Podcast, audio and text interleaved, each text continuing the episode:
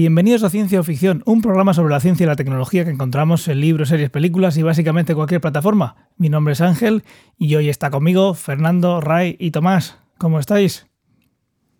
Muy bien, tío.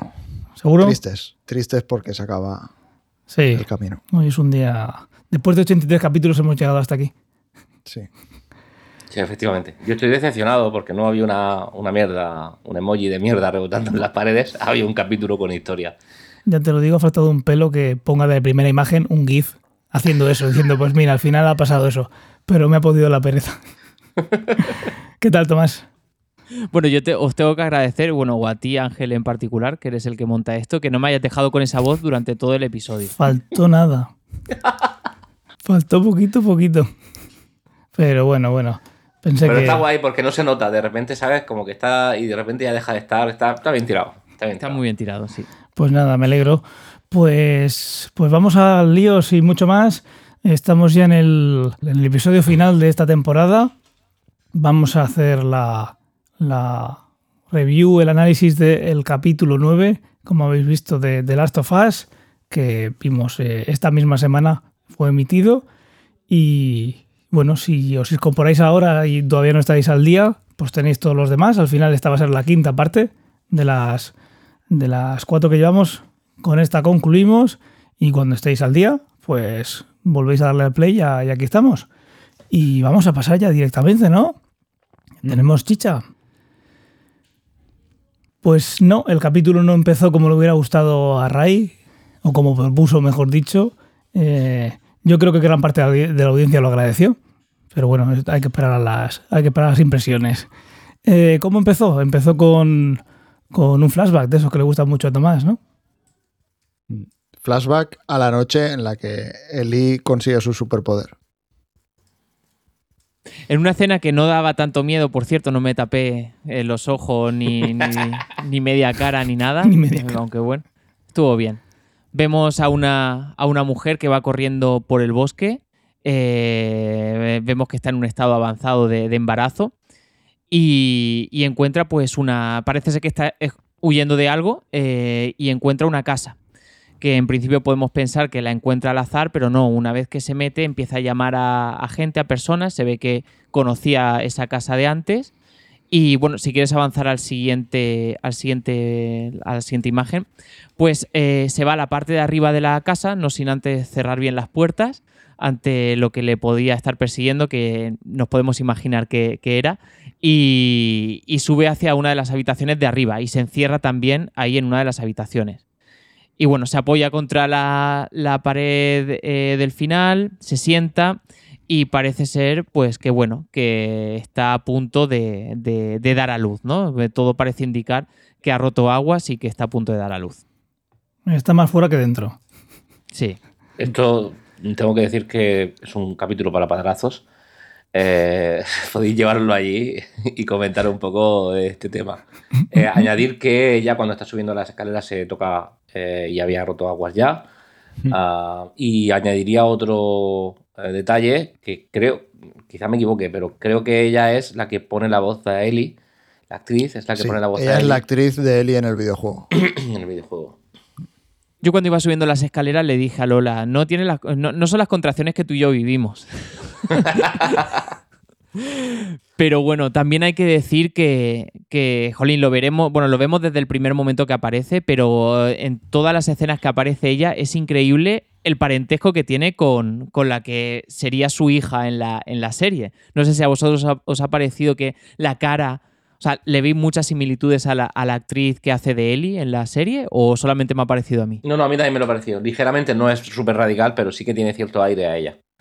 Hmm. Pues no sabía el detalle de, de- de la voz.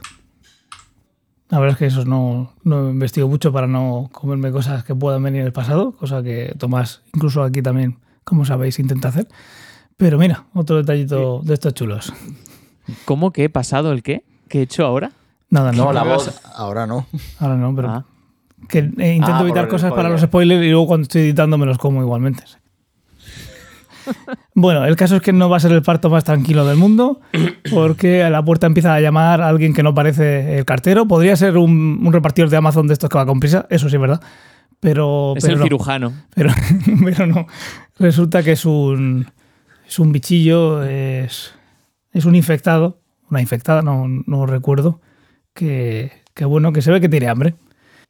Se ve que tiene hambre y aquí pasa algo importante que yo creo que, que, bueno que es core ¿no? de, de todo lo que va a venir el motivo de esta serie el motivo de Eli en, en la serie todavía no sabemos qué es ella pero bueno lo podemos intuir ¿no? quién va a ser no creo que sea Pedro Pascal pero bueno, bueno, todavía antes no de, nos... incluso antes de parir ya se sabe que es Eli, ¿no? Porque saca el cuchillo y el cuchillo es el que lleva Eli. Eso sí, Sí. eso sí. Raro sería que fuera una hermana. El caso es que le, le muerde y le muerde en un punto que por le muerde en el muslo o le hace un arañazo. El caso es que lo importante de aquí es que hay un timing, suponemos que perfecto. Es de suponer, puede ser que no sea tan, tan milagro, pero está infectándose su madre en el momento que Eli eh, ya eh, sale, eh, mm, nace, pero todavía está con el cordón umbilical puesto. Y claro, ¿qué pasa? Aquí nos imaginamos que yo, mm, como cuando saca la boca, se salen los pelillos de la boca, me lo imagino como eso, pero realmente no sé cómo funciona. No sé si primero hay unas esporas o algo que va por el torrente sanguíneo y va a ser mucho más rápido, o tiene que ser esos pelillos que ya estuvimos hablando en el primero, que según el, según el mordisco, donde te lo hacían tardaba más en llegar al, al cerebro, ¿no? No sé en este caso cómo funciona, pero vemos que en un momento muy oportuno, y lo sabemos por lo que ya sabemos de Eli, es cuando ella con ese cuchillo que tiene Eli eh, corta el cordón umbilical. A ver, tiene sentido la zona de la mordedura, porque eh, recordar que en el primer o en el segundo capítulo, cuando salía ese mensaje de- del tiempo que tardaría una persona en, convertirse al ser infectada, era eh, mayor cuanto más alejado estuviese del cerebro. Entonces, si le muerden el muslo, pues en teoría el córdiceps o el- lo que sea sube para, para el cerebro, entonces mm, tiene que pasar por la zona donde, donde, está, donde está Eli, ¿no? Donde está el bebé. Y aquí un poco, no sé, la parte, yo lo que, lo que mm, imagino es que, bueno, que en algún momento cortando ese cordón umbilical, pues como que ha pasado el, el córdiceps, pero a lo mejor no en su totalidad o algo, algo ha pasado, por lo cual Eli, digamos que está ya infectada, pero no se convierte. Sí. Sí. Luego, más adelante en el capítulo, te cuentan la teoría que tienen ellos de por qué ella no, no se infecta. Lo veremos Sí, luego. eso Sí. es. Eso es. A nivel científico, pues hay, mm, hay ciertos tipos de enfermedades que la madre le puede transmitir la inmunidad, que en este caso la madre no tendría, por lo menos hasta donde sabemos, la inmunidad que ha podido ganar la madre. Ahí hay una barrera entre la madre y, el bebé, porque tiene que protegerlo por cualquier enfermedad que pueda contagiar la eh, tener la madre durante el embarazo, pero sí que hay ciertas cosas que a nivel científico pues se saben que si sufres esta enfermedad afecta al bebé o si te inmunizas de esto va a tener ya una cierta inmunización el bebé.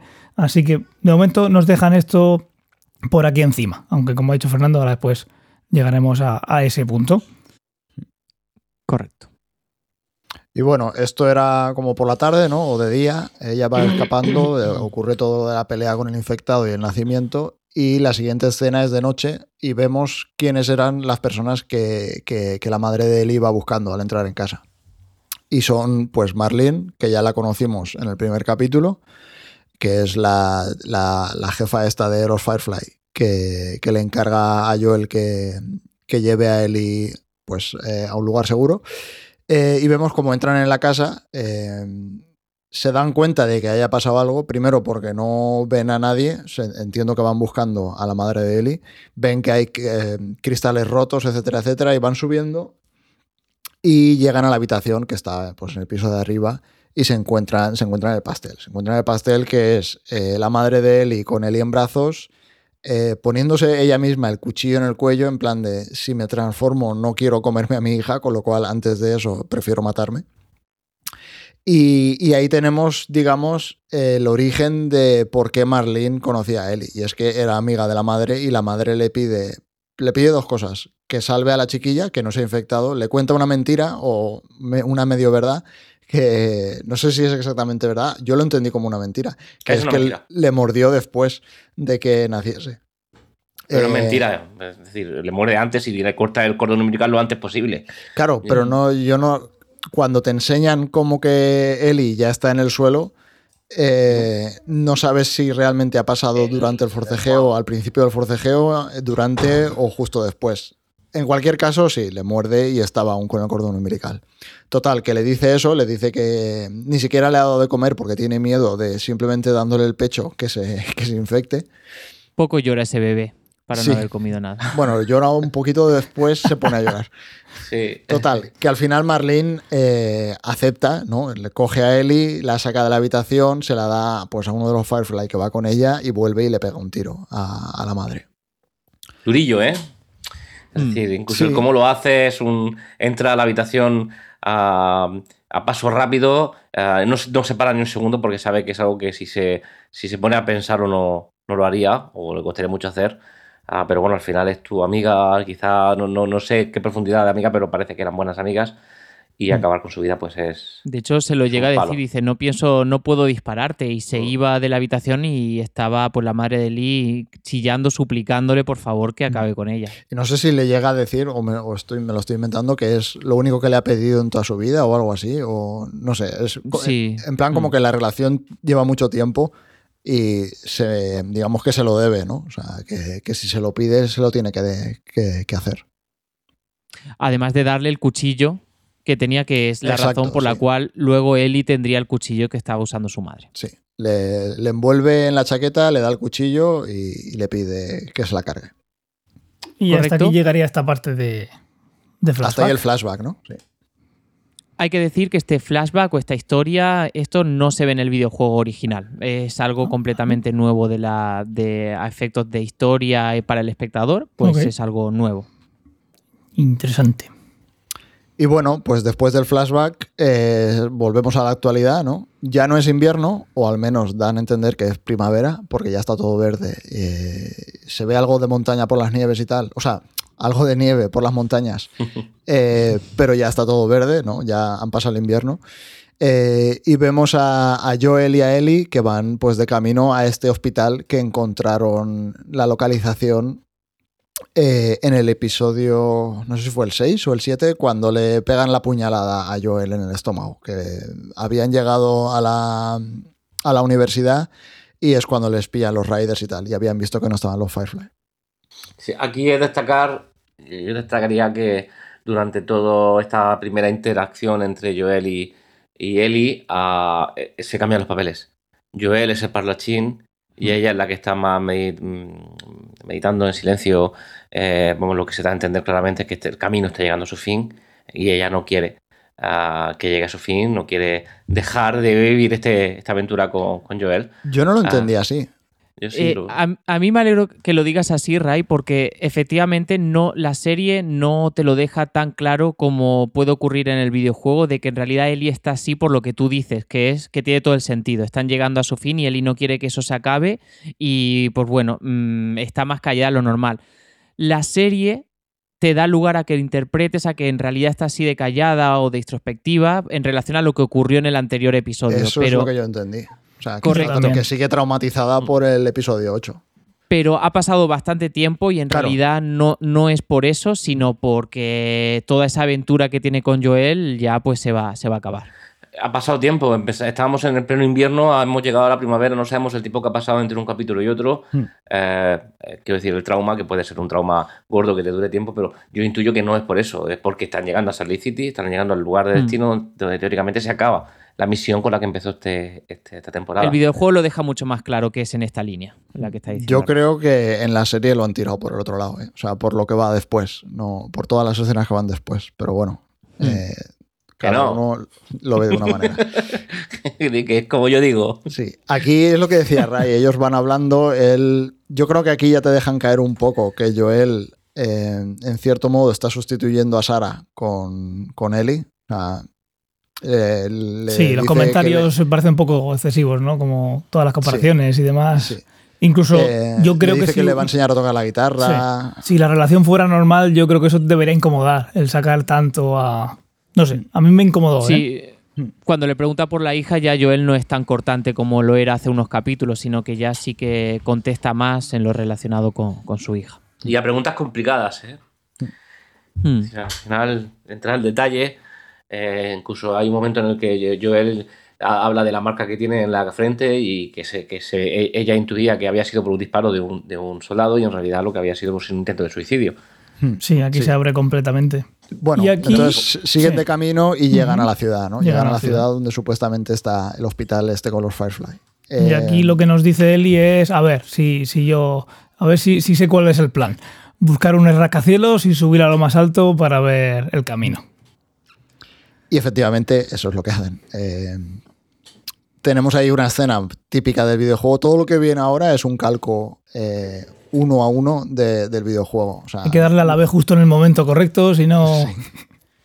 eh, le aupa para que le pase, le, tire- le baje una escalera para que él pueda subir. Y justo cuando están haciendo la pirula esta de la escalera, Eli ve algo, deja caer la escalera y echa a correr. Ya te digo. Entonces él va persiguiéndola y tal, y tenemos una escena que es tal cual eh, un- una copia 1-1 del videojuego. Y yo creo que esta escena también hace un poco lo que decíamos antes de si ella estaba traumatizada o no. Yo creo que aquí también siguen jugando con la idea de que ella está traumatizada. O sea, se encuentra en la jirafa, ¿no? Ella, eh, Ellie ha visto la jirafa y ha echado a correr para verla. Entendemos que es la primera vez que ve una jirafa. Eh, se acerca Joel, eh, empiezan a darles de comer eh, a la jirafa y tal, le, coge las, la- las hojas, ¿no? las ramas, le da de comer y yo creo que por primera vez en un montón de tiempo, o al menos esa es la sensación que me da a mí, Joel escucha la risa de Ellie. O sea, y ahí tienes una escena de ella riendo claramente, o sea, el sonido y todo de la serie es como que la risa se escucha perfectamente, eh, digamos que bajan el sonido ambiente y se escucha la risa, y luego tienes las miradas tanto de ella mirando a la jirafa como de Joel mirando, mirando a Ellie y sonriendo en plan de por fin vuelve a estar feliz. Lo que está viendo Eli es una pasada, pero lo que está viendo Joel en ella también es una pasada. Es lo que hacen ahí con el cruce de miradas. Es una escena chulísima, no solamente por lo visual, sino porque es un calco del videojuego, como decía Fer, sino también por, eh, o sea, ambientalmente y el sonido, la música que se oye también es un calco del videojuego, es una escena emotiva en el cual no está exenta de controversia. No sé si habéis leído o habéis escuchado que hubo muchas quejas sobre la gente que vio el capítulo que decía lo mal que estaba hecha la jirafa, el, el CGI, Mal de la jirafa, sí. cuando en realidad CGI. era una jirafa de verdad. Ah, eso te iba a decir, yo, yo no noté nada raro. ¿Cómo, cómo? sí. Pues Hubo gente en no, pero que, que era una jirafa de verdad. Era de Sí, verdad. sí, y la hubo gente que dijo que no le gustaba el CGI. Exacto. Hostia, La gente es que tontísima. estaba muy ¿eh? mal hecha la jirafa, el CGI era una mierda, cuando en realidad la jirafa era de verdad. Esa gente luego no se queja cuando van a ver una peli de Marvel. No, porque los Esa gente- de Marvel están muy bien hechos, no Claro. Madre de amor hermoso. La gente es tontísima. Clay, ya tenemos título del podcast. La gente es ton- Bueno, si hago un, si hago final, un- dos puntos. si hago un short va a ser la gente tontísima. Y corto esto. Eso es cla- está clarísimo. Y a continuación, pues viene una escena en la que ambos pues miran el paisaje de la ciudad, ven un parque verde con una familia de jirafas que se está yendo eh, en otra dirección y a lo cual, pues bueno, están, se quedan los dos un poco pensativos mirando la, la imagen. Y a lo que Joel le dice a Ellie que no hace falta, si ella no quiere, no hace falta terminar el viaje. Que a todos sitios los que han ido y eh, mm, con una esperanza han resultado pues que había, o había malos o le han intentado matar, lo que sea, que no hacía falta ir si ella no, no, no quería, ¿no? Como dando a entender, es decir, esto lo podemos catalogar como que es un final para nosotros, no podemos ir ahí si quieres. A lo que Bueno, él le dice, te- bueno, te- te corto un segundo para decirte, si quieres es un eufemismo, quien no quiere es él. Claro. Correcto, porque ahí Eli le dice que han vivido mucho como para que no signifique nada. Entonces, que después de todo lo que ha pasado y de todo lo que ella ha hecho, necesita llegar hasta el final. A lo que le dice que, bueno, vamos a investigar y si resulta que hay cura o no hay cura, o esto sirve o no sirve, eh, te seguiré a donde sea, Joel. Entonces ahí también Joel Joel como... se tira el triple y dice, a ver si cuela. A Mm. ver si cuela porque esto es lo que yo quiero. Yo Mm. sé que no es lo que ella quiere, pero voy a probarme. Correcto, y aquí ya culmina una vez más toda esa relación entre Joel y Ellie en la cual pues ahora Ellie verbaliza de que ella no va a ningún sitio sin Joel y a donde Joel vaya pues irá ella detrás. Sí, en un momento anterior a esto también era cuando había un momento que Joel, intentando fraternizar más con ella, eh, padre e hijo, padre e hija, le, le, dice que está de humor para contar chistes malos, ¿no? O sea, están a... Es justo después. ¿Es justo después? Sí, sí, sí. ahora, sí. O sea, ahí, bueno, están en lo alto de este edificio, ¿no? Y reconocen la zona y entonces es como de, bueno, pues vale, eh, no vemos nada, nada peligroso, estaban las jirafas por ahí y tal. Y bueno, vamos a buscar el hospital. No saben exactamente dónde está el hospital, pero bueno, ya han reconocido la zona y tiran para adelante. ¿no? Entonces, justo cuando salen del edificio, van andando pues, por las calles y encuentran un hospital de campaña. ¿no? Un, un hospital que montaron los militares cuando se fue todo a la mierda, hace 20 años. Entonces ahí empiezan a hablar eh, Eli le pregunta primero si el hospital es algo de Fedra y él le dice que no, que es un hospital militar, que los montaron cuando empezó el apocalipsis, ¿no? cuando empezó la infección. Em, y ahí es lo que antes, creo que ha sido Ray, lo comentaba, le dice, claro, Joel le dice, yo estuve en uno de estos, estuve en uno de estos justo dos o tres días después de que empezase, de que empezase el apocalipsis. Y le dice que es por la herida que tiene en la cara, que ya, pues no sé en qué capítulo fue, le contó que había sido por un disparo de alguien que no había apuntado bien. Y aquí le confiesa que la persona que había disparado no era una persona cualquiera, sino que había sido el mismo. O sea, había intentado suicidarse. Entonces le cuenta que aquí también, lo que decíais antes, ella le pregunta por, por Sara, ¿no? Por la hija. Eh, y le cuenta que todo lo del suicidio pues ocurre después de que muera la hija, ¿no? pues que ya no veía sentido a la vida, no, no veía sentido a seguir. Eh, y le cuenta, le, le, hace esa confesión. Y aquí hay algo interesante también, eh, creo yo, que es que Eli en un momento le dice, bueno, parece ser que al final el tiempo cura cualquier herida, ¿no? Y él le contesta que no, que no es el tiempo el que ha curado la herida. No sé si dice exactamente que ha sido Eli quien la ha curado o, bueno, si no lo dice, lo deja más que claro. Sí, o sea, eh, claramente no ha sido el tiempo, ha sido él y quien le ha curado la herida. No, sé si lo llega a verbalizar, creo que no. Durante toda la serie hemos visto a un Joel extremadamente precavido con la expresión de sus sentimientos, siendo una persona dura con un muro enorme. Hmm. Y este capítulo, ese muro se ha roto ah, y Joel es frágil. Y transmite esa, esa fragilidad y esa necesidad de tener a Eli a su lado.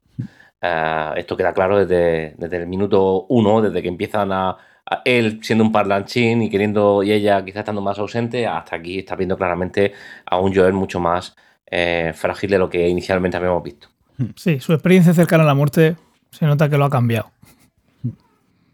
Otra más, quiero decir, la última de su, de, de, vida. de hecho, de hecho, Fer, el momento en el que, que tú dices eso es justo la siguiente imagen.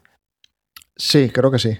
Sí, tenemos ahí, están sentados hablando, que es cuando le ha contado todo el tema del suicidio y la pistola. Eh, bueno, y lo que decía, ¿no? Eh, no ha sido el tiempo el que ha curado la herida, sino que como que Eli le ha devuelto las ganas de seguir viviendo. Y justo aquí es cuando, después de esto, pues se levantan y siguen el camino, y es cuando lo que decías del, libro de, las, de los chistes malísimos. Entonces van por ahí contando los chistes y tal, y siguen avanzando, y la siguiente imagen, que es lo que tenemos, es, eh, hay un momento que por detrás notas un movimiento y ves personas que se están acercando a ellos y les tiran una, granada de estas de aturdimiento, ¿no? Eh, o de humo. Entonces los dejan conmocionados en el suelo y hay un fundido a blanco de todo se ha ido a la mierda. Y la siguiente escena ya es eh, Joel despertándose en un hospital eh, con Marlene. O sea, está en el hospital de los Firefly. Realmente te das cuenta enseguida de que han sido los Firefly quienes les han tendido esta emboscada y se los han llevado. Bueno, tan, enseguida como en el momento en el que abre los ojos Joel, lo primero que ve de frente es el logo de los Firefly. Sí, y esa Marlene. El exacto, ve el logo, no sé, pintado en no sé dónde, y la primera persona que ves es Marlene. Y hay una conversación. Hay una conversación muy larga, sí. Hay una conversación en la que básicamente eh, él lo primero que hace es preguntar por Eli hmm. eh, y Marlene le comenta que, bueno, que, van a, que va a entrar al quirófano. Hmm. Eh, entonces, claro, yo se sorprende y dice como que quirófano. Y Marlene, de una manera bastante directa, le explica que creen que hay una cura y que esa cura está dentro del propio cordyceps que Eli tiene en su interior y que por tanto van a extraerlo para poder cultivarlo y de ahí generar una cura y bueno, se ve la luz ante el problema mundial que existe. Y la primera pregunta que Joel eh, suelta es, pero el córdiceps vive en el cerebro. Eh, con lo cual queda claro, sin respuesta de Marlin, que evidentemente la Mm. operación es para tocar el cerebro y no es una operación de la que vaya a salir con vida Eli. Sí, aquí importante la parte que hablan, que comentábamos antes de la teoría, y la teoría es que el córdiceps que hay dentro de Eli ha mutado. Es un córdiceps que ha mutado, por eso puede convivir co- con ella y que piensan que esa es la clave estudiándolo y por lo tanto yendo al cerebro y por lo tanto pues es una operación que no tiene, pues eso, es entrar y salir y no preocuparte de lo que tocas. Eh, es lo que puede llevar a una cura. Ahora habrá el debate de si pensáis que esto puede llegar en esas condiciones, porque el hospital no es que sea esto la, la- la clínica primero de mayo donde nace la princesa la- aquí en España, pero bueno, eso lo, lo comentamos ahora. Conversación importante, un También mutado en el cerebro. claro que no le han dicho nada a Eli. Hmm. Es decir, Eli no, no es consciente De lo que va a de lo que, de lo que va a pasar. O sea, ella no ha decidido tampoco si quiere seguir adelante o no. Aquí puntualizando la parte de la ciencia de, de- de- este tipo de infecciones, ya comentamos en su día que esto, este tipo de infecciones existen en la realidad y por lo que se sabe, eh, lo que hace el córdice es manipular los, los músculos. No va al cerebro como pensábamos al principio. Esto aquí en la serie se trata de, de manera diferente. Pero lo que sabemos en nuestro mundo real, el córdiceps no llega al cerebro de, de esas hormigas, de esos insectos que, de los que se apropia. Incluso, obviamente, existe la teoría de que puede ser que ese insecto siga teniendo esa, la conciencia que pueda tener un insecto porque está inalterado su cerebro. Aquí, pues, eh, la- lo que vemos, la ciencia que vemos dentro de, de esta serie y del videojuego, imagino, eh, es diferente. Sí, hay un detalle más que le dice, que es que la teoría que tienen ellos es que sí, que tiene el córdiceps dentro y que el córdiceps de alguna manera no la ha detectado como, como un, ¿cómo se dice en castellano? Un host, eh, un- Huésped. un huésped. Em, por eso no toma el control, por eso no se extiende por todo el cuerpo, parece ser. Em, esa es la teoría que tienen ellos, que bueno, a ver, yo sigo pensando, o sea, sigo manteniendo que los Firefly son una banda de mataos. Ya, por eso. Quiero Por eso decir, no antes. nada, ¿no? porque las biopsias existen, quiero decir. No hace falta matar a una persona para sacar una muestra. Hombre, de- si está muy metido, yo qué sé, no tengo ni idea, ¿eh? Pero por algún sitio tiene que haber entrado al cerebro, con lo cual, no sé. Eh, La muestra la puede conseguir. exacto, a mí que no me rayen, tío. Exactamente. Que a la peña le hacían sí. lobotomías hace 200 años y seguían viviendo, ¿sabes? O sea, no- Tontísimo, pero seguían viviendo. Exacto. Sí. Eh, total, que bueno, pues tienen esta conversación. Joel está tremendamente enfadado. Eh, tienen esta conversación, ¿no? Le, pues le cuenta lo que decía Tomás, que ella no ha decidido, ¿no? Como que la han dejado inconsciente, la han, la han anestesiado sin saber qué, lo que iba a pasar. Y les dice a los dos masillas que tiene ahí de los Firefly que lo, Masillas. que lo cojan y se lo lleven, ¿no? Que lo saquen del hospital, que se lo lleven a. ¿A la autovía? ¿A la sí, autopista? a la autopista, que le den sus cosas y que si hace cualquier cosa para intentar volver al hospital, que lo maten. O sea, Exacto. Básicamente, no le da opción. Sí. Le dice, aquí sobras, te, te vas. O sea, no, no causes problemas. Y si aquí- no recuerdo mal, le, le da el cuchillo también de Eli. A- Hmm. a- le da a los Sí. masillas el cuchillo de Eli para que cuando lo dejen en la autovía se lo Le den den como sus un cosas, recuerdo sí. de ella. Qué buena también, Marlene. Y bueno, aquí viene un montaje eh, Terminator Style, Terminator, James Bond o como lo quieras llamar. Yo lo Eh, dije la otra, pero comparado con la otra, aquello es un paseo. Esto sí que Sí. es Terminator, ¿eh? Sí, y aparte te ponen los planos de los casquetes cayendo al suelo a cámara lenta, etcétera, sí. etcétera. Eh, cogí todas las imágenes y las he puesto todas, pero vamos, o sea, son redundantes. Es el eh, primero. Quédate en esta, porque esta es- yo creo que puede haber algo importante. Em, bueno, se carga a los dos masillas en las escaleras, eh, les roba el arma y va, pues, eh, sala por sala del hospital, piso por piso, matando a todo el que se encuentra.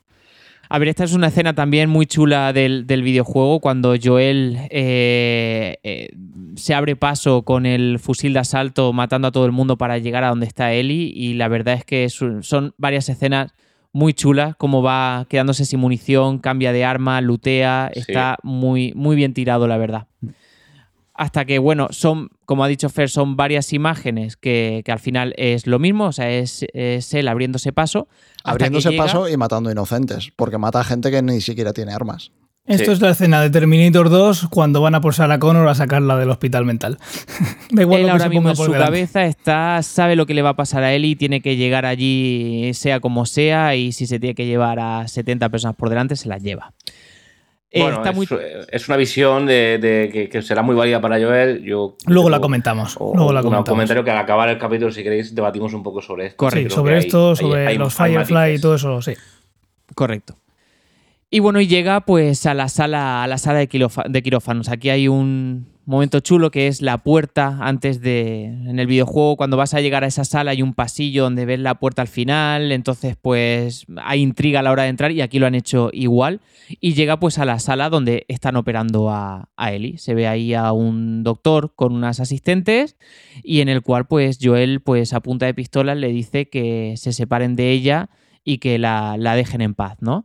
Eh, el doctor se pone farruco con un bisturí y como que le amenaza con que no se acerque pues si no lo mata y se lleva pues un, un tiro entre, entre ceja y ceja. Y bueno, pues apu- apuntando a las asistentes, a las enfermeras, pues le dice que la, la desaten, a él y la vemos inconsciente, la vemos en un estado de justo preparación para el parto, llega justo a tiempo Joel antes de que, Para el parto. el inicien... ¿Eh? Ay, para el cada parto, uno, cada uno tiene la sus operación mierdas. ¿eh? para la Cada operación. Perdona, es que veo una sala así y, y- y pienso en cuando, en cuando acudí dos veces a ella a presenciar Bueno, paré el un ser vivo. Era, el objetivo era que de ahí saliera un ser vivo, ¿no? Correcto. Corticevito. No, no estaba embarazada él. Y bueno, pues al final pues consigue su cometido. La verdad es que en el juego mataba a las dos enfermeras, aquí no mata, no las mata, sino que una vez que, que eh, coge a Ellie en brazos, pues se marcha. Y se marcha pues para salir de ese hospital y, y marcharse con ella. Con una Ellie consciente todavía por los efectos de la, de la anestesia. No sé si aquí voy demasiado rápido, queréis que pare y tenéis algo que comentar o, o seguimos. No, y bueno, por mi parte no. Es simplemente la coge y se la lleva. Y en la siguiente Mm. escena ahí sí que hay más, más chicha. Correcto. Se montan en un ascensor y bajan hacia el sótano, que es donde está el garaje, a por un vehículo de transporte, ¿no? Y se ve Joel sorprendido co- por una voz que suena a sus espaldas y es Marlene, que, que la estaba, lo estaba esperando ahí y le vuelve a amenazar a punta de pistola de que, de que no se vaya, que se piense bien las cosas, de que está fastidiando a la humanidad y que, y que la deje, la deje ahí en el hospital, que todavía está a tiempo Joel de enmendar todo lo que acaba de hacer. Básicamente le dice, danosla y saldrás vivo de aquí, no, no habrá consecuencias. A lo que en un momento dado, pues eh, hay como un fundido, ¿no? Como que te dejan la duda de que Joel qué decisión toma, si en realidad dejarla o llevársela, y hay de repente un cambio de escena en la que se ve a Joel conduciendo en el coche, con la mirada perdida. En un principio, pues no sabemos qué, qué habrá pasado, hasta que, hasta que escuchamos pues una especie de, de gemido de Ellie despertándose, entonces ya la cámara te vuelve, te enseña la parte de atrás del coche y vemos que Ellie está ahí tumbada y que se está despertando.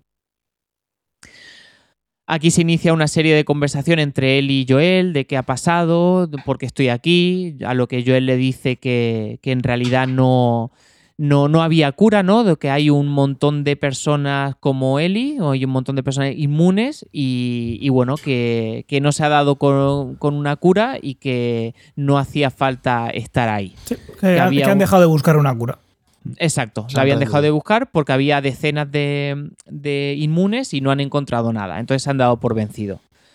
Y él dice, vale, ¿y por qué estoy aquí? ¿Por qué estoy en este estado? ¿no? Y Joel le dice que habían, pues el sitio se había visto interrumpido por saqueadores o por personas que habían entrado a, a hacer el caos ahí y que tuvo que sacarla rápidamente de, de allí. Sí, porque ella dice, oye, es que no llevo ni ropa. Esto ha tenido que ser algo con prisa. Dice, ya cogeremos ropa por el camino, ¿no? Y bueno, y se van intercalando un poco las escenas con el coche con un pequeño flashback de qué ocurrió en ese garaje, que básicamente lo que hizo Joel fue eh, disparar a traición a Marlene, diciéndole que no, que se la llevaba. Entonces vemos cómo eh, Joel monta en la parte de atrás del coche a Marlene y vuelve A directamente a apuntarla a ella. Y Monta entonces a le Ellie, dice, a la Monta embarazada. a Ellie y vuelve con Marlene y la ¿Y remata. qué he dicho, perdón? ¿Qué he Habías dicho? Claro, dicho lo no. contrario, pero no pasa nada. Vale, bueno, todo perdona, el mundo perdona. que nos está viendo lo, lo estamos repasando, ya lo habéis visto, tampoco os quejéis tanto, es que nos están equivocando. Aquí lo importante es que apunta a Marlene, a lo que Marlene le dice por favor que pare, que la deje, que le deje marchar, y a lo que Joel sin contemplaciones dice que no, porque si no volvería, iría a buscarles. Entonces, pum, le mete un tiro. Joel es mucho de meter un tiro entre ceja y ceja, ¿eh? Buah. Así a sangre fría. No duda ni un instante. Falta el No. No duda, no. Terminator. No. En el coche, cuando ella le pregunta, porque Eli tonta no es, eso creo que ha quedado claro durante toda la serie, cuando le pregunta, Sí. ¿y por qué estoy aquí sin ropa? Es que has venido a saltar el este, esto y lo otro, no se cree nada. La cara, Eh. la, la- la imagen que cogí, que son las dos miradas de ellos, la mirada de ella es claramente de no me estoy creyendo una puta mierda Sí. de la trola que me estás contando, cabrón. Sí. Sí, sí, efectivamente, no se cree nada. Pero te refieres a la de después, porque la trola sigue un poquito, ¿no? No, exacto, La- no, es que hay dos trolas, pero digo cuando ella está en el coche con la bata, Vale, con la batamanta Sí. del quirófano. O sea, Batamanta. que, que Se de hecho, culo, seguro. yo creo que también ahí juegan un poco con que ella se gira y le da la espalda. O sea, yo creo que eso visualmente también es un indicador cara. de que no se lo ha creído y de que está enfadada con él. O sea, no. Sí. Sí, que ta- también eh, Pedro Pascal es un actor muy bueno haciendo de actor malo Joel, porque también te lo está contando de una manera que ves tú que, bueno, que la capacidad de convicción se nota que no está hecho para que sea convincente, es para que tenga duda y él pues tampoco se le está dando muy bien. Y él y no, Se ve que no está improvisando que- sobre la marcha. Sí. Mm, sí, La lo habrá pensado y en ese momento habrá dicho, uy, ya se ha despertado, me creía que me quedaba una hora más para pensar una teoría. Yo creo que ni lo habría pensado, ¿eh? O sea, que directamente empieza ahí a, a contar cosas. Aquí hay un detalle que me parece súper importante, que es que cuando Marlene le está intentando convencer, uno de los argumentos que le da es que, vale, ella lo ha hecho mal porque han dejado inconsciente a Ellie sin preguntarle qué iba a pasar, pero es como que intenta convencerle a él de decir, bueno, espérate, lo que decía Tomás, ¿no? Vamos a calmarnos y aún Sí. después de haber matado a todo el mundo, esto aún tiene solución. Y la solución que le propone es deja que se despierte y que decida ella. Porque yo creo que Sí. va a decidir lo correcto, que es salvar a la humanidad, aunque sea sacrificándose. Y ahí es cuando, bueno, pues todo el tema este de los flashbacks y vemos que, que Joel no, no quiere dejarle decidir a, a ella porque al menos sabe, así- exacto. sabe que va a tomar esa decisión. Al menos así- Actuando muy egoístamente. Exacto, al menos Lo así lo entendí yo, jirafas que él ya- sabe que sí. ella va a elegir sacrificarse. se queda, queda muy claro porque le dice Marlene, dice, tú sabes tú que elegiría eso, ¿no? Y, al- y la cara que pone Joel es decir, tienes toda la razón, pero aquí decide, decide mis huevos, o sea, no... Morenos. De hecho, no, no, lo pusieron en el guion, luego lo quitaron, pero la frase era aquí mandan mis huevos. Toreros. Bueno, seguimos. Muy bueno. Entonces, Sí. después de todo esto, pues eh, ellos siguen viajando, viajando en coche. Sabemos que van a reencontrarse con Tommy porque es un poco la propuesta que le había hecho Joel. eh, De alternativa. sí, cuando todo lo de las jirafas, ¿no? Le había dicho, no tenemos por qué hacer esto, podemos irnos con Tommy y vivir allí tranquilamente, ¿no? Entonces, bueno, asumes que, que van a volver ahí y de hecho, pues ves las montañas, ves los mismos paisajes que cuando llegaron al poblado de, de Tommy. Antes de llegar, bueno, el coche, evidentemente, como en todas las series de apocalípticas, se les va a tomar por culo el coche y el último trocito lo tienen que hacer andando. La ITV no la tenía pasada. Entonces, bueno, juegan otra vez con un paralelismo con el principio de la serie. Esto antes, cuando lo de las jirafas, también eh, tiran unas frases que son exactamente iguales que, que con la primera caminata que hicieron, ¿no? Porque cuando llegan a lo de las jirafas les dice, ¿es todo lo que esperabas o algo así? Y ella le dice, no puedes negar que las vistas son increíbles, que es exactamente lo mismo que le dijo, en el, no sé si es en el capítulo 1 o en el 2, cuando suben a este edificio y ven la ciudad toda llena de, de- de vegetación y tal. Y aquí vuelven hacer un poco lo mismo, ¿no? Le dice, estamos a unas cuatro o cinco horas de una caminata por la montaña, pero creo que seremos capaces de hacerlo, que es justo lo que le dijeron en el capítulo de Billy Frank, que es cuando van andando hasta, hasta el pueblo de Billy Frank. De hecho, no pasa mucho tiempo desde, desde que salen del hospital hasta esta escena, porque bueno, mm, yo lo busqué en, en mapas eh, y, y el trayecto que hay desde Salt Lake City hasta Jackson en coche son cinco horas. Entonces, pues bueno, no, no es que hayan estado conduciendo durante varios días. Entonces, bueno, pues eh, empiezan esta caminata, ¿no? Y ahí hay una, un par de escenas de... Otra vez volvemos a ver a Joel eh, reemplazando a una hija con otra hija, ¿no? O al menos a mí es la sensación que me dio, ¿no? Porque va hablando con ella, haciendo comparaciones. eh, creo que os caería muy bien, no sé qué, no sé cuántos. Habla mucho de la hija, de cómo es, cómo es Ellie, eh, lo bien que se llevarían, si se conociesen, etc. O sea, aquí es verdad que Joel sigue parlanchín y está muy contento y en contraposición a cómo está Ellie, que está ida completamente. O sea, Mm. Ellie no casi ni le presta atención y lo que las respuestas que le da son como monosilábicas un poco. Porque no se ha creído nada. Efectivamente. Sí, le, está corroyendo la- las dudas a lo que, bueno, pues en un momento dado, antes de llegar al poblado que ya lo han visualizado, lo tienen ahí a salto de mata, eh, Joe- eh, Ellie le pide a Joel que, que pare, le pide hablar y le comenta, pues le hace una pregunta muy directa, Antes, ¿no? antes de la pregunta, Hmm. eh, antes en el capítulo habíamos visto a Joel haciendo una especie de confesión, que es toda la historia del intento de suicidio, y aquí Ellie también hace... Yo creo que está tirado de una manera en el que dan a entender de que están como de alguna manera intercambiando secretos. O sea, él le contó algo súper personal, que era el suicidio, y aquí Ellie, antes de hacerle la pregunta más importante de, pues, de toda la temporada, le hace también una especie de confesión, ¿no? Le cuenta algo súper personal sobre ella, que es la historia que vimos en el capítulo anterior, la del centro comercial. Eh, pues toda la historia con Riley y eh, pues lo que habían hablado ya un montón de veces antes, de que no era la primera vez que mataba, etcétera, etcétera. Aquí le cuenta la historia de Riley y justo después es lo que decía Tomás, le hace la pregunta, digamos... eh, De alguna manera, antes, el antes de elefante en la entrar. habitación. Ah, perdona, Tomás, sí. Han omitido un par de... Sí.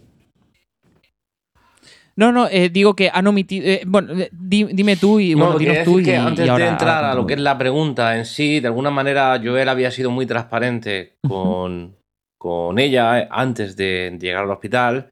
Ellie de alguna manera le devuelve a, eh, es- esa confianza y básicamente yo creo que el mensaje que hace Ellie es, fíjate si confío en ti, que te cuento toda mi realidad, que nadie- no le he contado a nadie. Tú y yo no nos podemos mentir. Es ese dibujo el que yo creo que prepara antes de hacer la pregunta. sí, Correcto. Y justo lo que iba a decir es que omiten un, una- un par de frases que le daría un poco más sentido a la pregunta final de Ellie, porque menciona pues la historia de Riley, menciona que después de haber pasado por eso, después de haber pasado porque se muriesen las personas que le importara, como Riley, como Tess, como Marlene, como, bueno, Marlene creo que no lo dice, pero dice, menciona a Sam Sam. también. Como que en el juego también acompaña una. Como que Joel le da un sentido de que. mm, No, recuerdo muy bien exactamente qué le dice, pero como que le da un poco más de empaque a la duda eh, trascendental que tiene Ellie. Entonces, bueno, Ellie después de haberle dicho eso le dice: Júrame, por favor, que todo lo que me has contado es verdad y que. Y que todo ha tenido un sentido, ¿no? No es que haya sido para nada. Entonces dice: Júramelo. Y bueno, la serie pues acaba con un primer plano de Joel que le dice, bueno, se queda un poco, unos segundos eh, en silencio, pero le dice, sí, te lo juro, que es así. Y ahí, pues, ¡pum! Termina. No acaba ahí, acaba en un primer plano de ella. De Ah, ella vale, con ot- vale, otra vez con una cara de no me creo una puta mierda, los ojos llorosos. o sea, Mentiroso, mentiroso. y le dice, ok, y ahí es donde acaba. Ahí hay el fundido vale. a negro. Un ok lleno de, de, Sí. de, línea- de entre, entre medias de líneas. Ok, boomer. Porque, sí, Ok, porque boomer. es un ok. eh, ya no sé qué, qué creer. o sea, me lo voy a creer, pero sé, es decir, no serás capaz de mentirme Ya. a este nivel. sí. Después de todo lo que hemos pasado sí. y de todo lo que te he contado. A mí esto me da mucha pena porque se ve que no sé cómo va a terminar la cosa, pero esto, el día que se acabe la relación y se acaba por este lado, acaba mal, el, el final de la relación empieza aquí. Esa desconfianza, esa traición. eh, a mí me, me dio muchísima pena esta parte. Sí, es que, no sé, realmente todo el capítulo, en cierto modo, es ver a Joel liando la pardísima cada vez más. O sea, es que es una tras otra. Sí, sí. Que si las comparaciones sí. con la hija, que si no tenemos por qué hacerlo, intentar convencerle de que se vayan. Luego en el hospital la que lía, porque, o sea, es que hace una masacre en el hospital. No sé cuántas personas mata, igual mata 15 personas, ¿sabes? En, en- en tres minutos. A mí me gustaría, si os parece, eh, Y a- luego las dos mentiras. No, abrir el, empezar con el debate de, de qué, qué puede tener de, de bueno, qué, qué podemos simpatizar con, con la parte de Joel, qué no eh, pensáis que puede tener un trasfondo aparte de su propio egoísmo, eh, las condiciones que, son los Firefly, que no es un gobierno, que no es... ¿Entendéis por dónde voy, no? Aquí mm. vemos a un Joel que está desatado, solo piensa en él o piensa o pensáis que también está pensando en eh, no tiene por qué haber una cura. Eh, son los Firefly y, como decía Fernando, estos son unos, unos ferias. Vete a saber, mira cómo está el, el, eh, hospital. o que tiene más peso la parte de no le han dado a Ellie la opción, no le han preguntado a ella específicamente qué es lo que quiere hacer, porque el procedimiento va de esta manera, que esa parte de los Firefly pues dice, mira, vemos un camino abierto, queremos hacerlo nosotros, vamos a hacerlo pase lo que pase. ¿Qué pensáis de, la actuación de, Joel? Yo creo que es indefendible. O sea, por empezar por puntos. O sea, lo que decías de los Firefly, que no le han dejado elegir a ella, pero es que él tampoco le deja elegir a ella. O sea, no le da la opción de elegir.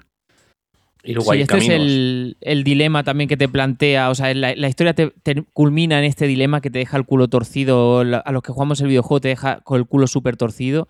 Y, es entendible eh, moralmente lo que hace Joel, pero es verdad que mm, hace lo mismo que, por lo que no está de acuerdo, que es no, darle a Ellie la posibilidad al menos de elegir o de dialogar con ella.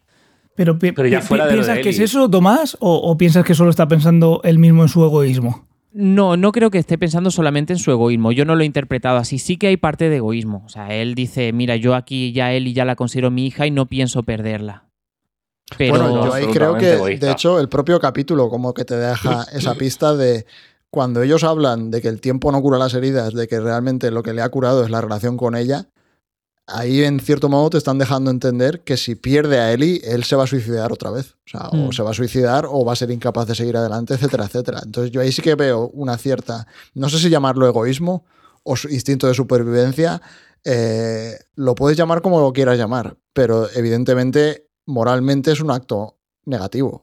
sí, sí, sí, yo no digo que no sea egoísta, veo que es egoísta, pero que tanto piensa como en su propio, digamos, al final si eres egoísta piensas solamente en ti y en las consecuencias que te pueda infringir esa, decisión en ti, pero también piensa por él y no quiere que muera él. Y, sí, bueno, te, lo puedo comprar, pero para mí ah, hay, dos cosas a destacar de la actuación de, Joel en este episodio y las dos malas. Eh, está siendo 100% egoísta es decir, ni siquiera da la oportunidad de que eh, transmitirle la verdad, es decir, la saca de allí sin capacidad de, que ella pueda decir nada, con lo cual es un acto absolutamente egoísta. Y no solo eso, también creo que sale a relucir que el tío es una persona cruel y despiadada. Ah, cosa que has visto a lo largo de toda la serie por la realidad del contexto en el que se están moviendo y por su pasado y todo lo que tú quieras, pero el acto del hospital es absolutamente gratuito. Es decir, podía haber sacado a Eli habiéndose cargado a dos. El, y de hecho, voy más allá. El más gratuito de todos es cómo se carga a Marlene. Eh, ahí te deja encima de la mesa muy claramente es que se la pela. Se la pela todo. No, él quiere, él quiere su cosa y su cosa es Eli y le da igual todo lo demás. Entonces, para mí, quiero decir, a mí el chip de Joel protector eh, que, ha existido a lo largo de la serie, para mí ha cambiado radicalmente en este último capítulo y se ha convertido en un Joel eh, que considera a Eli suya. Eh, y no quiere que, no quiere perderla del mismo modo que no querría perder otras cosas. Y hará lo que sea posible sea bueno, sea malo, sea regular, le da igual porque lo suyo no se pierda. Porque ya lo perdió una vez y sabe lo que significa. No puede pasar otra vez por lo mismo no sé, yo creo que, que, lo de Marlene sí que está más justificado, porque aquí es verdad que estás en un mundo en los que, bueno, que te van a perseguir para buscar venganza. Creo que se empatiza mucho más con Joel si eres padre. O sea, me pongo la tesitura de qué haría yo en, ese caso. Y bueno, más allá de no yo creo que le debería haber dado la opción de decir, bueno, vamos, vamos a calmarnos aquí, vamos, eh, vamos a esperar a que se despierte y vamos a hablar con ella, vamos a ver qué quiere. Y si tengo que pasar más días con él y para intentar convencerla o para disfrutar de ese tiempo con ella, o lo que sea, porque él ya ha decidido seguir adelante, es otra cosa. Pero, el que es padre. ¿Eh? había otro camino. Quiero decir, si eres padre... No, sí, sí, sí, no, te lo, no te lo Le hablas a él y le dices... básicamente, le hablas a él y, mira, tía, iban a hacer esto. Correcto. No tenemos garantías.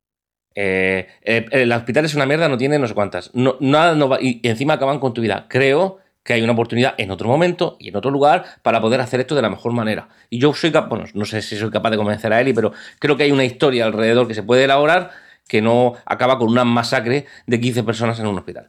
Estoy totalmente de acuerdo contigo. Pues ahora, fin de este capítulo. Eh, Así se acaba. Pero bueno, que en su día con el videojuego es verdad que también salieron mucha gente que criticaban la parte de Joel y decían de que no, que a Ellie había que dejarla morir por el bien de la humanidad. Es el dilema el de que Ah, salvas eso, a una justo. persona Es para que eso es salvar a miles. Está O- condenando a la humanidad entera Correcto. por un acto 100% egoísta, ni siquiera, o sea, ya voy más allá de sobrevivir a perder otra vez a su hija, etcétera, etcétera. Primero, vale, te has encariñado con Ellie y estás, la tomas como si fuese tu hija, pero no es tu hija, eso lo primero. Eh, segundo, no le estás dejando la, la opción de elegir, que yo creo que ahí es posiblemente la... Es la clave, yo creo, un Sí, poco de. O sea, no dejarle elegir es. Le estás engañando, le estás. De hecho, estás siendo egoísta hasta con ella misma. O sea, ya no es solo egoísta contigo por buscar tu, tu bienestar, sino estás siendo muy egoísta de no darle la opción a ella de elegir. Y luego la carga moral que sería pues conllevar pues para una niña esa decisión, decir qué hago, Eh, sacrifico mi vida por la humanidad Mm. o hago caso a todas estas partes objetivas de que posiblemente porque creen que hay una cura, no es 100% seguro. Lo que comentabais de, de cómo era el cómo estaba el hospital, eh, las condiciones, si eso iba a poder terminar bien y decidir, mira, no, no paso por ahí y condeno a todo el mundo. Yo creo que aquí argumentalmente para mí es claro que la cura era esa. O sea, para mí es 100% seguro que si la matan se salva. O sea, porque si no, a nivel argumental no tendría ni- ningún sentido. O sea, es una decisión demasiado potente como para que... O sea, no, no sé si lo han dicho los, eh, el escritor, el creador del juego o no, pero es una decisión tremendamente potente como para que Mm. si la hubiese dejado morir no se hubiese salvado la humanidad. O sea, yo creo que ahí ese es el dilema que te plantea, que es un dilema tan potente, ¿no? De es, voy a perder lo que más me importa en el mundo, lo que le da sentido a mi vida a cambio de salvar a la humanidad y él elige que no.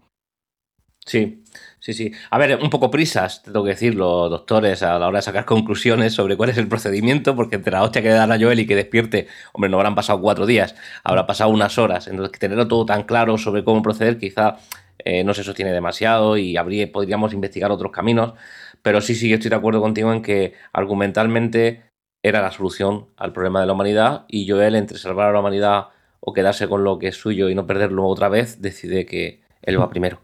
Sí. Y ese es un poco el relato que cuentan en la historia. Ahí Puede, yo puede ser que, pensando- Mar- que Marlene tuviera algún, alguna información más, que no solo sea desde que es de pequeña y que luego pasa hasta, lo- hasta la edad que tiene y que se encuentra que no le ha No. infectado. Puede No, ser que no, tenga porque algo- si no, no lo hubiera atado. Puede ser que. ¿Sabes? Si, si esto fuera así, al principio no lo habría atado con unas Cuando cadenas en una habitación cuando se la encuentran. Porque, porque no es necesario, ya conoce la historia de, de, de Ellie. Si Sí, lo ha no, hecho pero me refiero a alguna sospecha, algo así que le pueda ya pensar de todo eso No, que hablan de. son con- Ni la serie te lo muestra ni el videojuego, o sea que no. o sea, no que la hay. conclusión de que ha mutado, que está en el cerebro y que hay que entrar, eso es en la, desde que la capturan. Eso es lo que creen los médicos que, que le ocurre a Ellie. Sí, que habrán llegado a la conclusión también pues, con algún espécimen humano de antes que no haya salido bien la cosa, que hayan abierto y demás. Un poco prisas, te tengo que decir, pero bueno, eh, Sí, exacto. vale, podemos aceptar Bueno, que esta es la llevan conclusión. 20 años con la historia. O sea, Sí, llevan 20 años, sí. yo creo que ahí hay un tema. O sea, yo pensando, he tenido poco tiempo para pensar sobre este final, pero realmente echando un poco la vista atrás a toda la temporada, hay varios temas. Bueno, primero, un tema evidentemente recurrente y principal de, digamos, de esta historia son los ciclos de violencia, la venganza y hacia dónde te lleva todo eso, ¿no? O sea, yo creo que eso es bastante evidente. Eh, lo tienes en Joel, lo tienes en toda la gente con la que se encuentran. Capítulo 8 con el Folla Niños. Eh, la capítulos 4 y 5, creo que es, o 5 y 6 con, Kansas. ¿Era con Kansas. Eh, los tienes en los primeros capítulos. Eh, todo, digamos, de toda esta violencia y de cómo va escalando y cómo se va enmerdando cada vez más y no hay ninguna salida. Y es un poco, ves a todos estos personajes cayendo en esa espiral de violencia. Eso es un tema que está ahí y yo creo que es bastante evidente. Pero hay otros temas más sutiles que yo creo que también han ido dejando caer en toda la serie, o sea, en toda la temporada, que hay, si te, si te paras a contar, hay un montón de niños muriendo y se habla del destino y se habla de, de todas estas muertes. ¿no? En el primer capítulo tienes la muerte de Sara. Tienes la muerte de Sara en brazos de Ellie Por cierto, me parece que ahí hay un, como una escena que es como una imagen especular, ¿no? O sea, en el primer capítulo tienes a Sara muriendo en los brazos de Joel, ¿no? Cuando les está apuntando el tío, el militar, eh, que antes de dispararles, que él la tiene en brazos. Luego tienes una escena que es prácticamente igual, donde tienes a Joel teniendo en brazos a Ellie en el parking del hospital. Y en por una parte sí, Marlene les está apuntando, pero la diferencia aquí es que Joel es el que tiene también una pistola, no como en el primer capítulo, y acaba él matando, o sea, es un cierto modo, en el primer capítulo te presentan a un tío que es malo, que es el militar que mata a la hija, y aquí el que mata a una persona es él, o sea, es como que ha dado la vuelta. El que el malo es él. Sí, se ha convertido en una persona mala. Todo lo que no pudo hacer al principio, todo mm. lo que no pudo hacer con su hija, está redimiéndose y haciéndolo para mm. salvar a Ellie, que también es otra lectura de Pero en una espiral violenta que es una masacre, o sea, es, es una barbaridad. Y luego lo que decía de niños muriendo, o sea, tienes en el primer capítulo la hija. El segundo capítulo, si no recuerdo mal, empieza con un chiquillo andando y metiéndose en Boston y también es otro chiquillo que muere, porque es cuando le hacen el test y está infectado. Y sale rojo. Sí. Luego tienes, eh, nunca me acuerdo si es Sam o Henry, el chiquillo. Sam. Sam. También muere. Y la mala habla del destino y de que igual tenía que morir, etcétera, etcétera. Eh, a la mala la mata un clicker, que es un chiquillo también.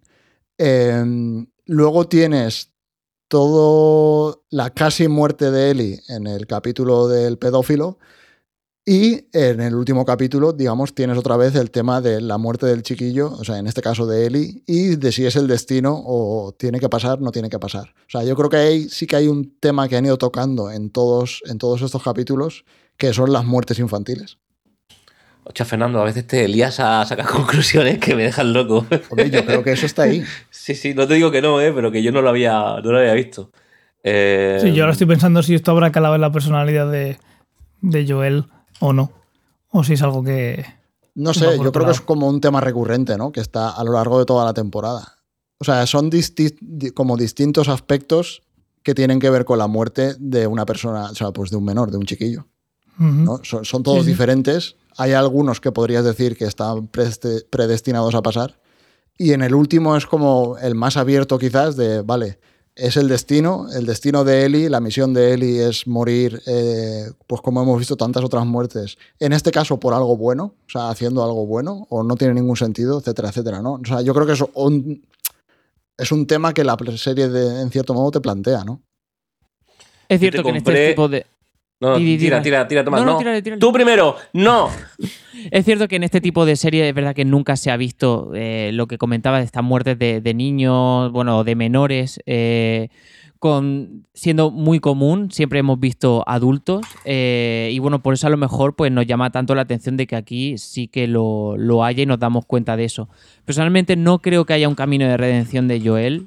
Creo que si en el primer episodio Joel hubiese tenido una pistola eh, quizás hubiese disparado al militar o no, no lo hubiese disparado porque era un Joel distinto al Joel que 20 años después, con la coyuntura que hay, cómo le ha curtido la vida, pues él tiene que ser. No olvidemos que Joel ha estado muchos años eh, siendo en, un grupo con, su hermano Tommy y con, Tess, que asaltaban también a gente y tenían que sobrevivir. Al final es el mundo que le ha tocado vivir y cómo te curtes en él. No creo que Joel se redima en esa última Yo no digo que se redima, ¿eh? o sea, para mí es como la espiral, o sea, él acaba cayendo en esa espiral de violencia. O sea, en el primer capítulo él en el primer capítulo Joel y Sara son víctimas.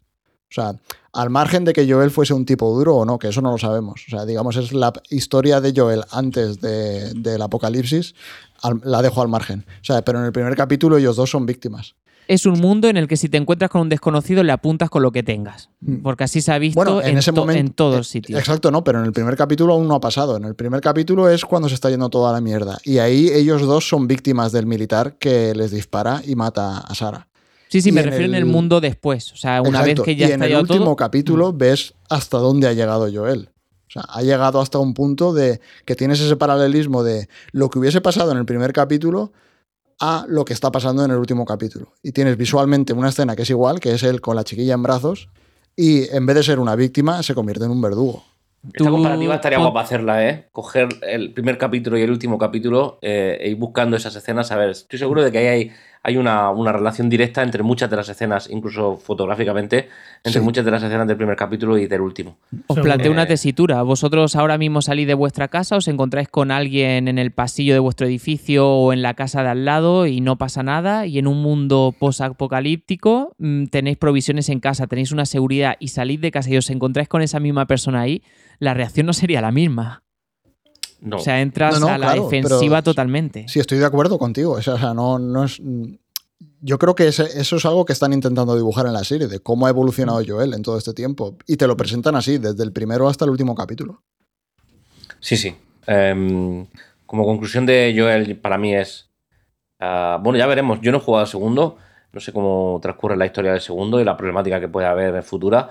Pero para mí eh, ha quedado claro que mm, no es tan humano. Como nos han hecho. Parecía un humano con una gran barrera que él intenta romper capítulo a capítulo. Y lo que descubre detrás de la barrera es un ser bastante cruel. Eh, que es lo que creo que queda destacado de este último capítulo. Em, Sí. Sí. Hay mucha violencia en los primeros capítulos, o sea, en, digamos, en toda la temporada hasta el último capítulo, que puedes como espectador o como lector o como jugador, en el caso del juego, en cierto modo justificar, ¿no? En plan de, no, es que van ellos dos, la está protegiendo, les están atacando, se está defendiendo. Pero en el último capítulo no es así. En el último No capítulo hay pavos que están desarmados de rodillas con las manos en alto y él les pega un Fuera. tiro. Hay un pavo que le pega un tiro y está eh, se cae al suelo y se queda sin munición, se acerca y lo mata a sangre fría con el cuchillo. O sea, es muy diferente esa escena del hospital a toda la violencia que se ha visto eh, Sí. anteriormente en la serie. Sí. Sí, es otro Joel. Es Bueno, otro Joel también- y, y, bueno, a ver, a ver qué, qué nos cuenta de la siguiente.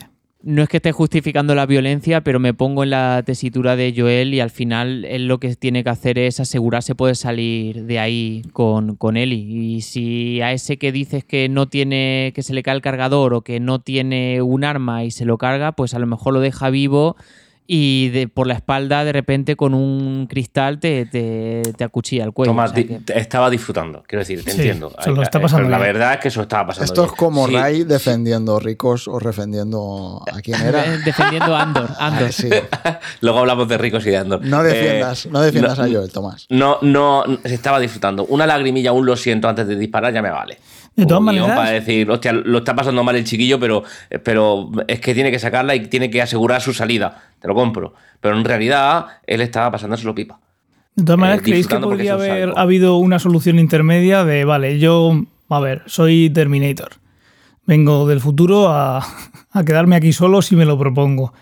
Eh, puedo coger a alguien de rehén, puedo ir hasta la sala, puedo buscar a Marlene, puedo decir, mira, vamos a, vamos a hablarlo.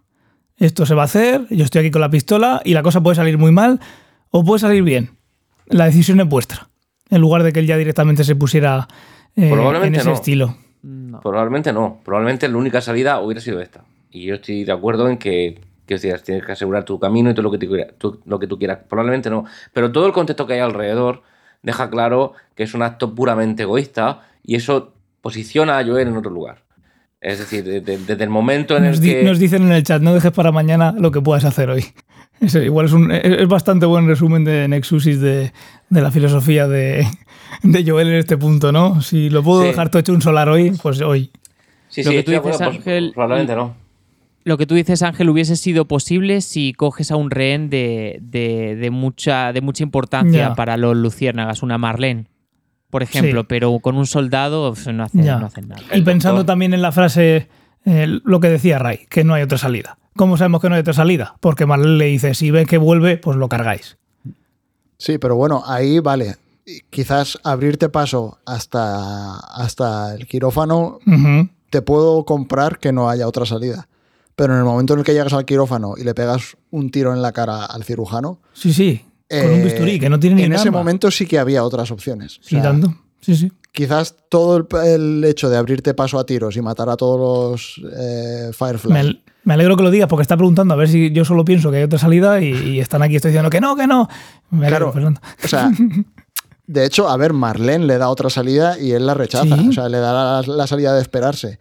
Eh, ¿Había otra salida antes? Pues yo entiendo que hay un punto de no retorno que es en el quirófano. O sea, cuando te cargas posiblemente al único tío que pudiese hacer la cura de la humanidad, más o menos, o sea, igual hay otros cirujanos, pero bueno, en ese momento es como que es la última esperanza de la humanidad, es Sí. que ese cirujano le coja, se cargue a Eli y, se- y haga la cura. Eh, en ese momento tenías una decisión que es, bueno, vamos a esperarnos a que se despierte y le contamos todo el percal. O coge terreno al cirujano. O coges de- Y sí. lo sabes que es alguien muy valioso, que no van a querer desprenderse de él. Es, Sí. es decir, y no olvidemos que en el videojuego se carga también a las enfermeras. Es decir, mm, Sí. Sí. Estaba Aquí, por, algún motivo aquí decidieron que no iba a matar a dos personas más. Ya estaba bien, como un poco de violencia. Sí, también nos, nos siguen comentando en el chat que eso, que a Joel no lo iban a dejar salir con él y bajo ningún concepto. Pero el poder de haberle dado la opción a él y de elegir, ¿es esto lo que quieres hacer? Yo aquí me, me- me salen mis lágrimas, me voy con el rabo entre las piernas. Lo más normal es que no, no quieras volver a verme porque ya he tomado una decisión que en principio quería hacer sin contar contigo. Pero bueno, vale. Es tu decisión, la respeto, pero está claro que no va a dar, no va a dar- opción a eso. Y en la mi lengua que se inventa en el coche lo, lo deja claro. Sí, dicen en el y chat. es un final. y- perdona, tira, tira. Ah, dicen en el chat, creo que ha llegado a esta fase por todo lo que ha vivido con la hija y la pareja que fallecieron. No quiere perder a alguien más. Sí, yo te lo compro. O sea, yo no estoy diciendo que este viaje no tenga sentido. O sea, yo entiendo el viaje que ha seguido. Joel es así por un motivo. Exacto, Vale. o sea, y yo Pero- entiendo todo el viaje y entiendo que los 20 años en este mundo de mierda y la espiral de violencia que hablaba antes es a donde te lleva. O sea, yo creo que eso es un poco el mensaje de toda esta violencia sin sentido acaba llevándote a estos extremos. Pero hay una diferencia entre entenderlo y justificarlo. Eso es. Mm. O sea, y yo, vamos, yo creo que no hay justificación posible de estas decisiones, tanto de la matanza como de no dejarle elegir a ella. Nada, pone, la directa y da igual lo que se ponga por delante. Y la decisión es egoísta. Si hubiéramos, si esto fuera una decisión que toma Joel en pos de salvar a la humanidad, pues igual la conversación sería diferente. Pero aquí está pensando en él. ¿Qué más? Nos quedan unos minutillos. Una reflexión. Yo creo que podemos terminar con unas reflexiones de la serie. Vale, eh, imaginaos que el final de, la, de esta temporada no es el que es. Y que cuando llega al quirófano, Eli todavía no ha sido dormida. ¿vale? Y eh, Joel va por ella, no sé qué, y yo le dice, che, socio, para, que esto es lo que quiero hacer.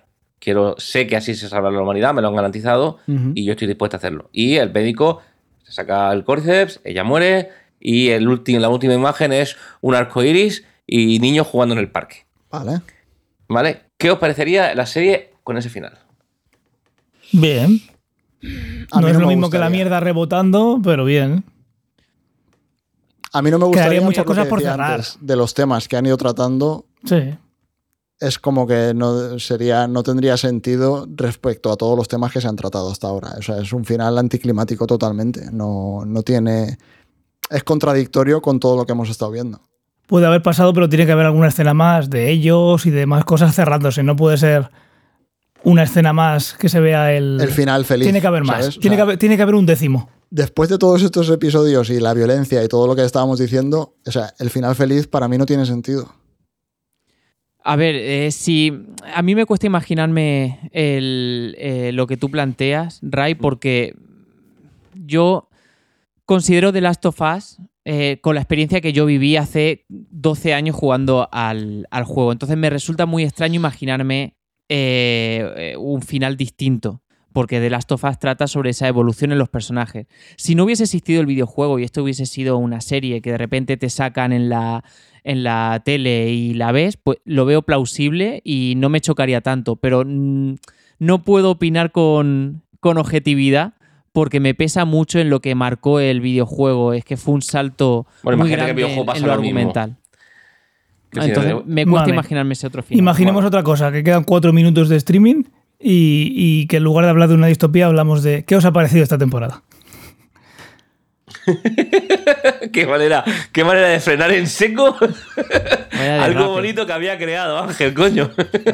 Tampoco te estaba saliendo muy allá, ¿eh? Estaba bastante bien y además ahora iba a decir que iba, tenía otro planteamiento, que imagínate que no muere pero se queda sentado en una silla de ruedas y se le cae la baba.